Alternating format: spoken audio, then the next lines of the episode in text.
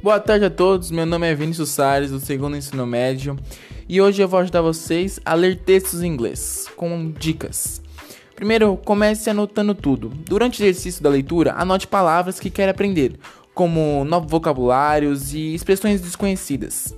Entenda qual é o seu nível. Você precisa saber se você é iniciante, básico, intermediário, avançado ou fluente no idioma. Comece a ler diferentes tipos de textos, leia livros acadêmicos, rotinas do dia a dia. Pare de usar tanto dicionário, ele é um bom ajudante, mas não fique preso a ele. Use mais dicionários molíngues, te ajuda a entender por meio do contexto.